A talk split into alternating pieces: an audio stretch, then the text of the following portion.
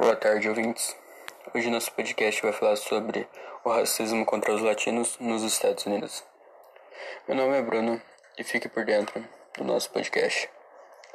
De acordo com informações divulgadas pelo Census em 2005, os latinos americanos residentes nos Estados Unidos chega a quase 39.565.869 pessoas.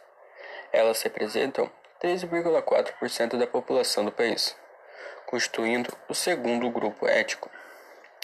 A maior parte dessa população se concentra-se nos grandes centros urbanos, principalmente nas cidades de Nova York, Los Angeles e outra quatro das dez maiores cidades do país, que são elas: Houston, San Diego, Phoenix e São Antônio.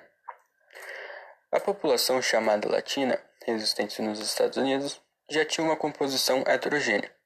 Em Los Angeles, por exemplo, a sua maioria é de origem mexicana, que seria 80% dela, enquanto em Miami predominam-se os imigrantes cubanos, que são 66%.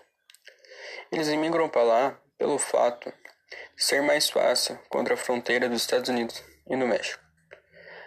Mas não pense mal, a vida dessas pessoas não é nada fácil nos Estados Unidos. A demonstração de racismo contra os imigrantes latinos nos Estados Unidos só vem aumentando durante os anos. Os latinos concentram-se a iras de alguns americanos, que veem a imigração legal a causa de todos os males que o país sofre, e que exigem uma ação governamental mais efetiva nas fronteiras do México, para que novos imigrantes ilegais não realizem a invasão. A maioria dos imigrantes lá relatam que, que vivem uma vida com medo. Podemos usar como prova disso o preconceito do, do ex-presidente Trump, que já usou frases como há pessoas vindo para o país ou tentando entrar. Você não acreditaria quão ruins essas pessoas são. Não são pessoas, são animais e vamos tirá-los do nosso país. Ele disse isso durante uma discussão sobre força policial e o rumo da fronteira, em 16 de maio de 2018.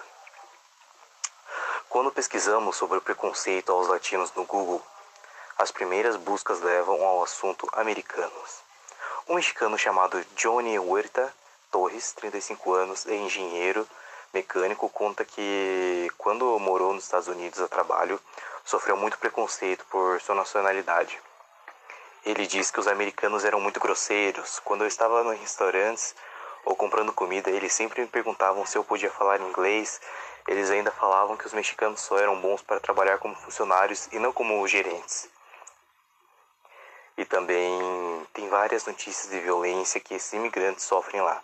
Eu vi uma notícia de um homem cubano que era vendedor de rua e um homem simplesmente espancou o vendedor e quebrou o carrinho dele simplesmente por causa da sua nacionalidade. Alguns exemplos que a gente pode usar no cenário atual é, são as citações dos latinos que é, estão passando com o coronavírus, né? E, infelizmente, é, eles estão na maioria da, das mortes de maneira assustadora nos Estados Unidos. E segundo dados de vários estados e, e, vários, e várias cidades. E a causa principal disso é a desigualdade no acesso à saúde e cuidados médicos. E todos esses imigrantes, eles estão imigrando para lá, né? E correndo risco atravessando a fronteira dos Estados Unidos com o México em busca de uma qualidade de vida melhor.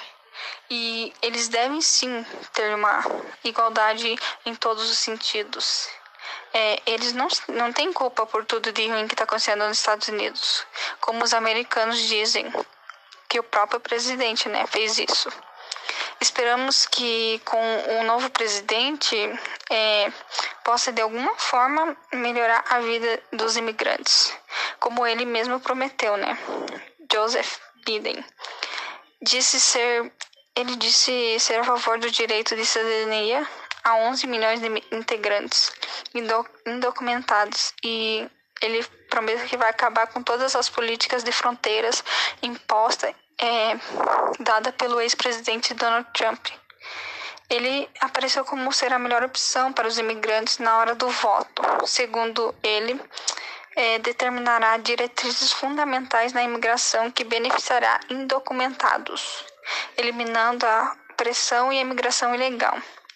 aplicada no DOC, reconhecendo os direitos dos chamados Dreamers, que são direitos para jovens imigrantes, e a expansão do Obamacare, que é uma medida em que o governo federal tem autonomia para inferir nos preços e planos de saúde oferecidos à população, justamente com o objetivo de que mais pessoas tenham acesso ao mesmo, que irá ajudar muito desses imigrantes.